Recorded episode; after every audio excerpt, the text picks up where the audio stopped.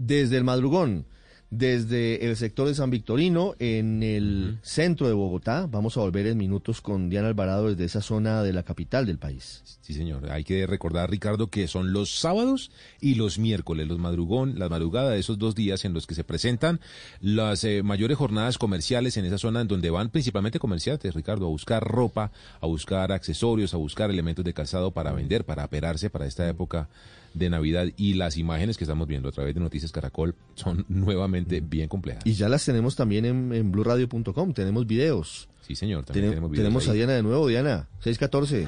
¿Todo bien?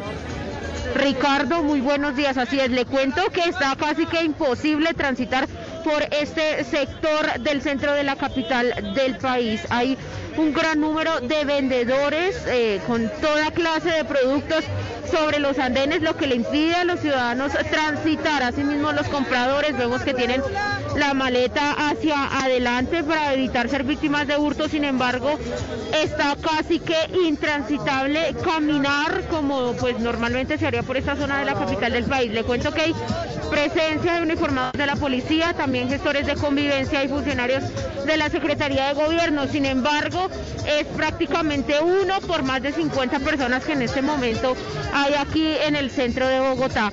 Le cuento que la mayoría de ciudadanos no están usando el tapabocas, no están usando el tapabocas, tampoco hay distanciamiento social por ningún motivo, eh, Ricardo. Aparte hay música, hay comida, hay vendedores ambulantes que están vendiendo comida, eh, digamos que también se ha prohibido por el mismo motivo de la propagación del COVID-19. También eh, resaltamos que no están eh, los ciudadanos que como habíamos registrado en días anteriores estaban haciendo un tipo de fumigación para la gente que pues estaba acá en el centro de la capital del país, no están en este sentido. En los centros comerciales como en el Gran Sana, aquí sobre la calle décima, hay eh, eh, unos funcionarios que están exigiendo la cédula para ingresar. Ah, eso, eso le iba a preguntar, Diana. Hay controles para la entrada al madrugón. Ahí aplica el pico y cédula, evidentemente. Hoy, el 23 de diciembre, ah, en el Gran San, en la calle es imposible pedirlo realmente. No, en la calle es imposible. De hecho, la gente, los vendedores ambulantes, promocionan sus productos resaltando eso, que pueden comprar cualquier cosa. Por ejemplo, un vendedor estaba diciendo, siga, siga, acá puede encontrar su cobija sin pico y cédula, su pinta para mañana sin pico y cédula. Es que ese eso es, lo que se escucha en la calle. Es el lío, el lío es que, y por eso se quejan los comerciantes formales porque dicen las medidas nos aplican a nosotros, pero no hay quien controle en la calle y además de, de ellos se aprovechan y lo dicen abiertamente los que no están haciendo pago de un local comercial y todo lo que está ocurriendo. ¿Qué están vendiendo ya 35 mil, Diana? ¿Cuál es la promoción? Boxer para dama por tan, por tan solo 4 mil pesos. También están vendiendo sudaderas.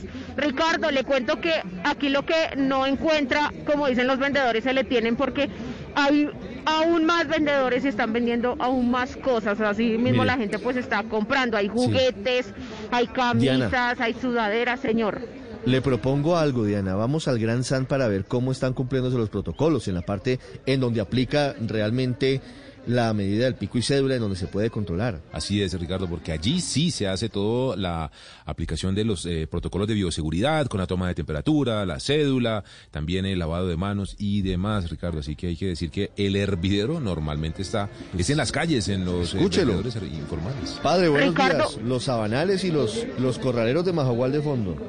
Sí, señor, los sabanales de la música de Calisto Ochoa allá en el fondo y se nota que la gente está alegre, pero muy temprano, ¿ah? Bien temprano la gente comprando y con promociones, buenas promociones, cuatro mil barras, el boxer está barato, hay que está tener barato. cuidado con el, con el virus y con el contagio, hay que cumplir las normas. Sin duda, Ricardo, y es que la situación se hace cada vez más compleja. Ayer, ¿cuántos eh, tuvimos en Bogotá? ¿Cuántos eh, enfermos de los más de 12 mil nuevamente 12.500 que eh, reportó el ministerio. Es realmente muy preocupante lo que está pasando. 6, 18 minutos, volveremos al Gran San, volveremos a San Victorino, estaremos en minutos con la alcaldesa de Bogotá, Claudia López.